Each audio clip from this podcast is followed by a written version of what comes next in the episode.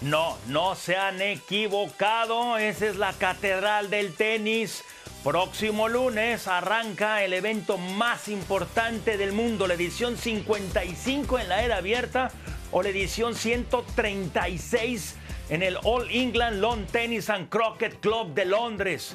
Wimbledon, ¿por qué creen que traigo estos colores? ¿Sí? Morado, nada, me falta el verde, pero no, no, no, tengo, no tengo verde. Esto es Wimbledon y por primera vez en la historia de casi 20 años de cronómetro, abren como debe de ser con Wimbledon. Eduardo Varela acá con ustedes y del otro lado, ¿quién está? Ah, Sergio. Sergio? Bien, un abrazo para ti. O sea que si visto de negro no puedo entrar a Wimbledon, ¿correcto? De negro, de, negro como aficionado, sí, obviamente. Ok, ok. como jugador no podría. Si no, tú me recomiendas qué más hacer en Londres y con gusto, ¿te parece? Oh, seguro. Fresas con crema. Venga. Mira, aquí hay muchas sonrisas, muy buena vibra.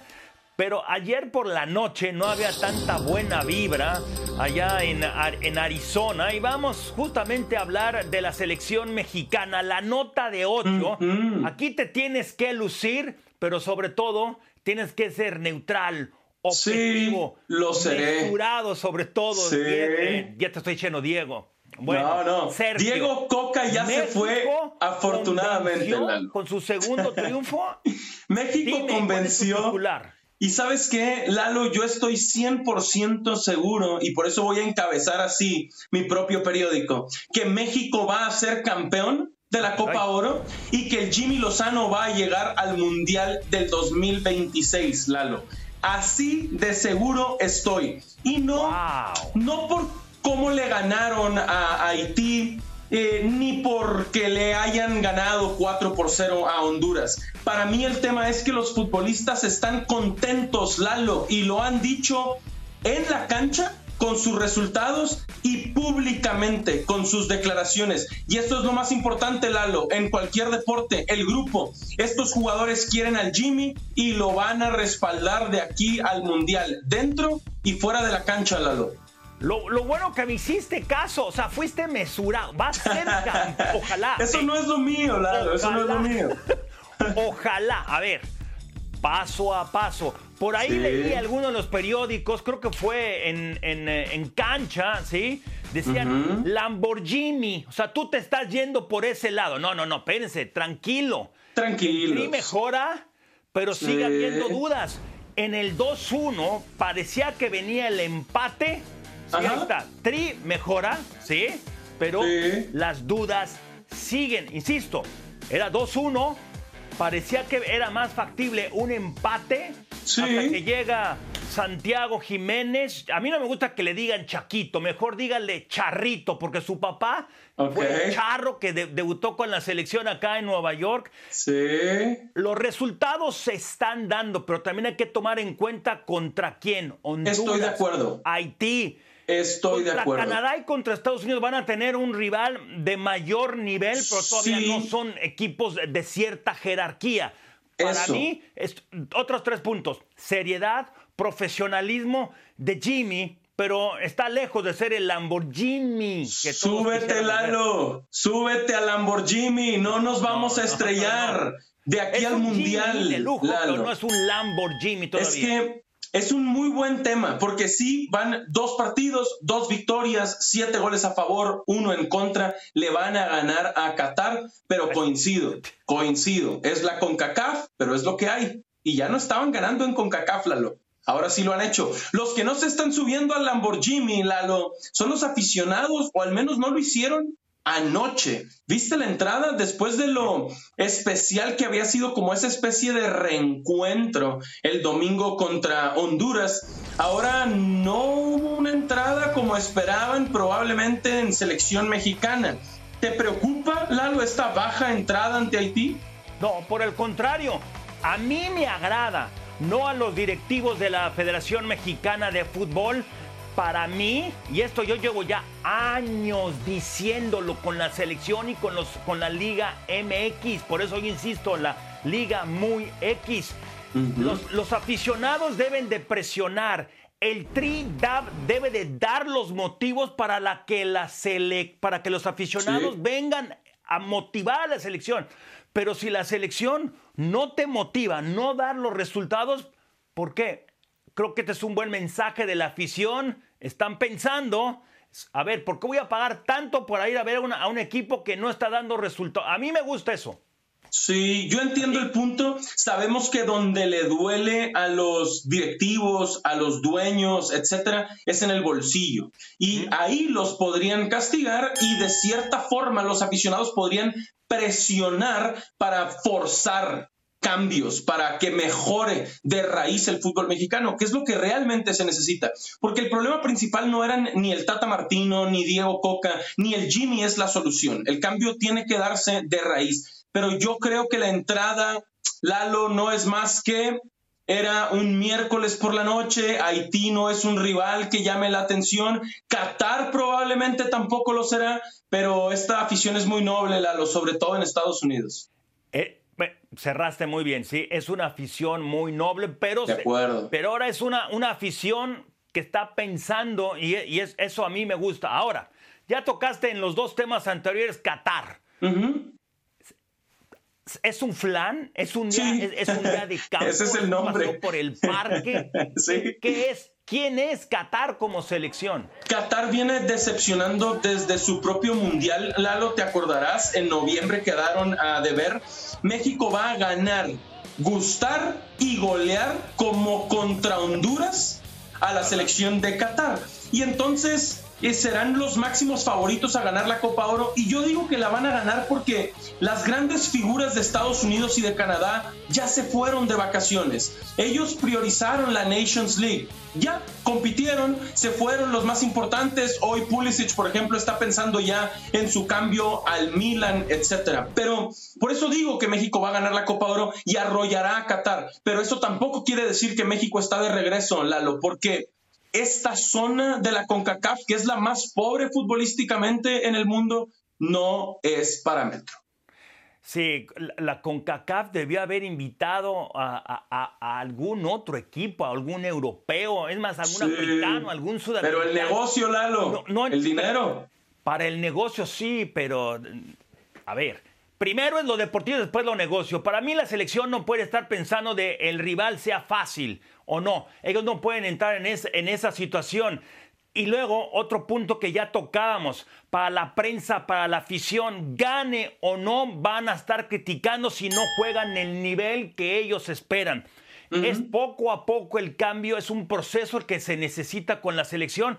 Lo importante es que se están dando los resultados y yo no tengo duda que contra Qatar va a haber algunas modificaciones de, de, Lozano en cuanto a los titulares y deben de, deben de salir adelante en este partido. No, eso no debe de ser problema.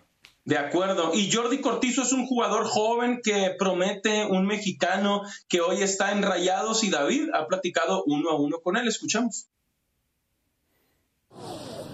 Damas y caballeros, en Cronómetro tenemos la oportunidad de platicar hoy con Jordi Cortizo, jugador de los Rayados de Monterrey. Jordi, me gustaría preguntar, aprovecharte para preguntarte, tú tuviste eh, experiencia eh, con eh, Jimmy Lozano en el banquillo, si no me equivoco, en Querétaro, y también como auxiliar de Bucetich en su momento, Jimmy Lozano.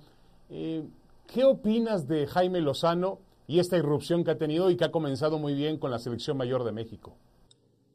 Yo estoy encantado, la verdad. Yo tuve a Jimmy desde, desde la 20, tuvimos eh, la fortuna de estar en ese proceso, tuve la fortuna de también este, debutar con él en la Liga MX, ¿no? de estar ahí acompañándolo. Y creo que es un entrenador que, que creo que la mayoría de la gente sabe que, que es muy trabajador, que se, se, esfuerza mucho en el día a día, que trata de, de hacer las cosas bien, es una buena persona, eh, él busca lo mejor para el equipo. Y la verdad me da mucho gusto que, que se le haya dado esta oportunidad ahorita a él porque me, encanta la idea de que, pues, de que sea mexicano, de que conoce la institución, conoce a los jugadores que vienen desde fuerzas básicas porque tuvo todo un proceso ahí dentro de la selección y conoce mucho más la Liga MX. Al final de cuentas, Jimmy la ha visto desde hace años, años, años y sabe qué jugador está desde Juárez hasta la América, desde Querétaro hasta Monterrey, sabe de todos los jugadores igual, de fuerzas básicas a jugadores en primera división. Entonces yo creo que a la selección le va a venir muy bien, le va a venir muy bien un, un tipo como Jaime que, que trabaja, que es, que es, muy derecho, muy de frente, que te dice las cosas, su idea de juego es muy clara, ¿no? También es muy claro con lo que, con lo que busca y pretende. Y me dio mucho gusto ver la cara de la selección el otro día. Creo que, que se vio un fútbol más ofensivo, un fútbol un poco más claro, ¿no? Al final ha tenido pocos días de trabajo, pero la verdad es que me da mucho gusto por él. Estoy muy feliz de, de que reciba esta oportunidad y a mí me encantaría que, que se quedara, ¿no? Que tuviera la oportunidad de quedarse y de demostrar que merece estar ahí. ¿Hay una relación especial de Lozano con el futbolista? Sí, totalmente, totalmente. Y, me ha tocado también con otros entrenadores que no tienen tanto tacto, ¿no? Que, que son más directos y el que está bien está bien y, y, Jimmy no tiene eso. Jimmy tiene, tiene una cercanía donde te pone primero como persona y donde le interesa que tu entorno esté bien, que tú estés bien, que entiendas la idea de juego. A mí, pues, a mí antes de, jugar estaba un poco desesperado, quería más minutos, todo. Bueno, tuvo el, me invitó a un café, me fue a explicar por qué, me dijo como tienes que entender esto, estos tiempos, ¿no? Cuando uno es joven y no se quiere comer el mundo, quiere jugar. Y él tuvo el tiempo de dedicarse para explicarme la situación del por qué no o el por qué sí. Y eso yo lo valoro mucho.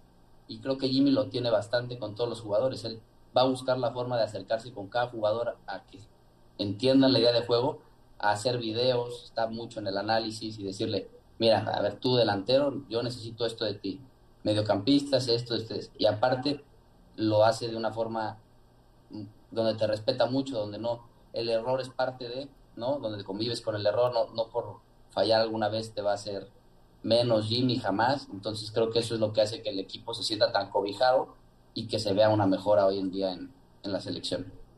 Correcto. Jordi Cortizo, eh, em, hay pocos, bueno, hay algunos equipos en el fútbol mexicano que parten con esa misma idea o, presión de... la, cuestión aquí es muy sencilla, o eres campeón o fracasas. Sí, estoy de acuerdo contigo, al final nosotros tomamos todo como aprendizaje, ¿no? Para mejorar, para llegar de la mejor forma, pero nos dolió, yo creo que más que a nadie, además que todos los equipos de la liga, el que más le dolió el haberse ido como se fue fue a nosotros, ¿no? Yo creo que veíamos tan cerca ese título, veíamos la temporada que, habíamos hecho y que estábamos tan cerca que, que, nos dolió enormemente poder podernos irnos del torneo así y bueno, no nos queda de otra más que levantarnos, demostrar que, que somos más que eso y quedar campeones en este torneo, pero sí la mentalidad no, no la vemos más allá del título, ¿me explico? No, no vemos en hay que llegar a la final o, o tenemos que ganar estos partidos o el clásico. Nosotros tenemos que ser campeones de los dos torneos porque para eso está el equipo, no, no está para menos, no es exigirnos algo que no podemos, ¿no? Pero sí ha sido un cambio muy rotundo en cuanto a sistema de juego con lo que pedía Bucetich y con lo que pretende Fernando Ortiz. Sí, claro, son esquemas totalmente diferentes, ¿no? Bucetich parte de, de un orden defensivo, eh, donde adelante las individualidades del equipo salen y, te, ganan partidos, ¿no? Y lo que se hizo con Bucetich es, es la verdad algo complicado, llegar a hacer 40 puntos es, es un gran logro que tuvo el, el, equipo, pero bueno, claramente nosotros lo que pensamos hoy en día es que algo nos faltó en la liguilla, ¿no? Coincido, estoy de acuerdo con él por eh, todo lo que dice de Jimmy Lozano. Personalmente no conozco, no conozco a Jimmy, pero como jugador, como seleccionado, como entrenador, sí, yo creo que las cosas las ha hecho bien siempre, en, en, cada etapa de su carrera como profesional lo ha hecho bien. Ahora está cumpliendo de que tiene lo necesario para ser el técnico hasta el Mundial. Ojalá los resultados se le sigan dando y tenga esa oportunidad, porque la mayoría de los jugadores creen así, eh, Sergio. Eso, Lalo, esa es la gran clave para mí. Yo te dije al inicio, los jugadores quieren al Jimmy Lozano. Después de escuchar a Jordi Cortizo, voy a decir, los jugadores aman al Jimmy Lozano. ¿Escuchaste eso, Lalo? Apunté aquí, dijo, es trabajador, es buena persona, tiene ideas muy claras que son ofensivas, tiene mucho tacto, y es mexicano. Jordi Cortizo habló por otros tantos futbolistas a los que ha conocido y dirigido Lozano, que dijo Cortizo, el Jimmy pone al ser humano antes que al futbolista. Y ese es el gran éxito, Lalo. Y yo por eso te decía que va a llegar hasta el Mundial, porque como no hay eliminatorias, no hay un gran riesgo en el camino. Si gana la Copa Oro con estas buenas formas como lo ha hecho hasta ahora, Lalo, estás a tiempo de subirte a Lamborghini. Yo, mira, creo que es un buen entrenador que es el mejor para ese puesto, tiene que demostrarlo. Yo no lo estoy criticando, nada más es que me siga demostrando que él es el indicado. Va bien, va bien. Quienes no van bien son los equipos de la Liga MX que arranca esta noche.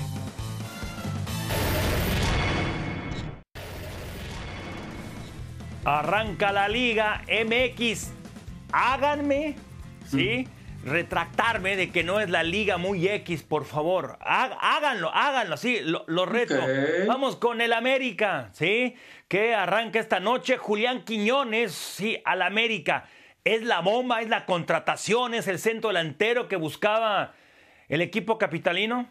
Sin duda, Lalo, es una gran decisión del América. Em, se estuvieron moviendo en silencio y de pronto Quiñones, que fue el MVP del Atlas, bicampeón. Un equipo que llevaba 70 años sin título, fue bicampeón principalmente por tres jugadores. Camilo Vargas, Julio Furch, pero para mí sobre todo Julián Quiñones. Si a Quiñones ahora lo agregas a un equipo donde está Henry Martín, campeón de goleo, Cabecita Rodríguez en su momento campeón de goleo, más el talento de Cendejas y de Fidalgo pisando el área, el América para mí, Lalo está con Quiñones solo por debajo de Tigres como el segundo máximo favorito para ser campeón. Ah, dijiste algo, bueno, dijiste algunos puntos, varios puntos claves. Uno, yo conozco a varios jugadores, ¿sí?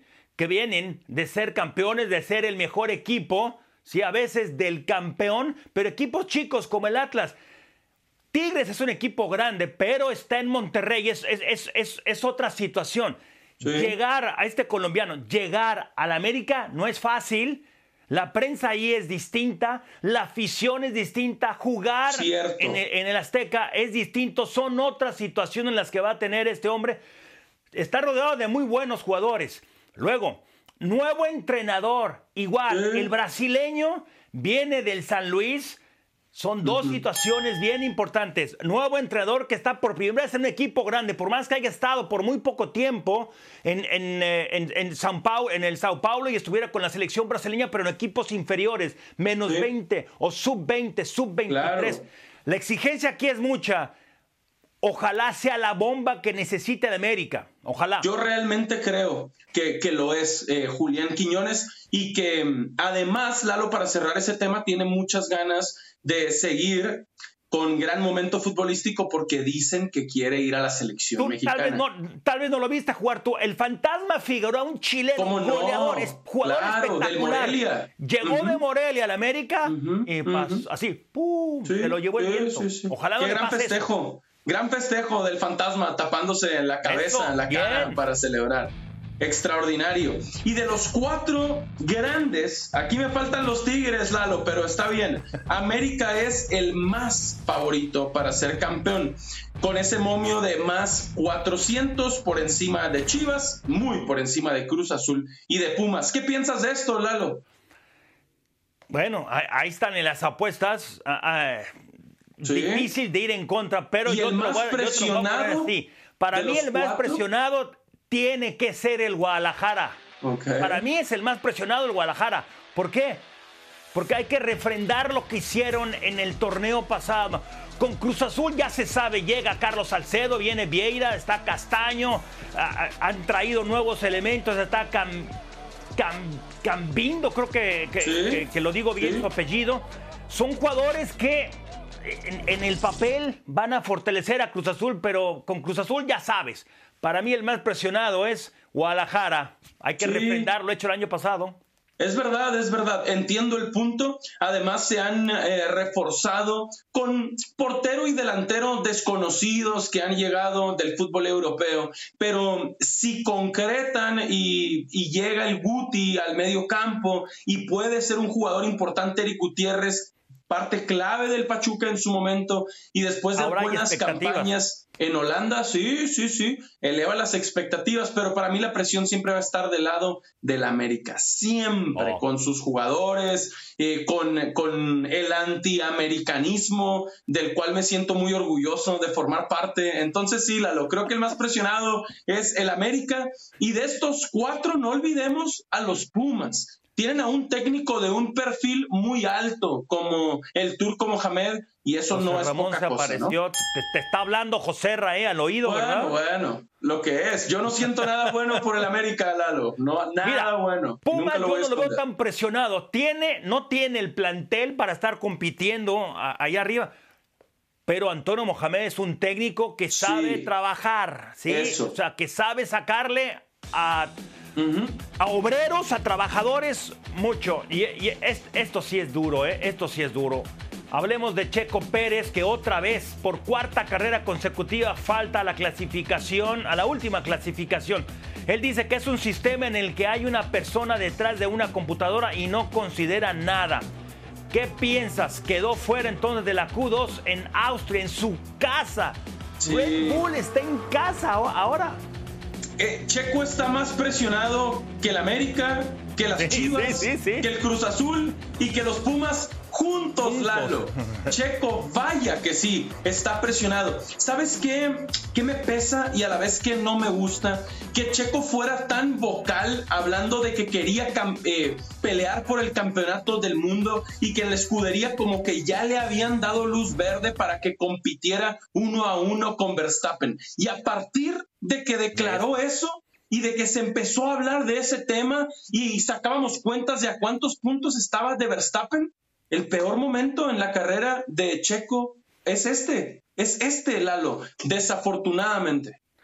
Sí, y después el papá, parece que es el papá de Novak Djokovic, que me refiero a papá de Checo, en lugar de sí. quédese callado. Empezó a hablar de que era, era que le recordaba la rivalidad Cena-Prost. Dios mío. Eso. Cena-Prost. A eso me refiero. Eran, eran dos campeones, en, ex campeones en el mismo equipo. Histórico. Checo es un histórico para nosotros, pero todavía no está a esos niveles. Le deseo toda la suerte del mundo, que se concentre y que pueda lidiar con esta presión, porque tiene razón. Lo que viven los cuatro grandes en México no se compara a la presión que tiene él. Coincido, coincido, Lalo. Pues un abrazo para ti, para todos que se queden con ahora o nunca, ¿no? Miren, Mauricio y Hércules y por ESPN Deportes este lunes y por Star Plus.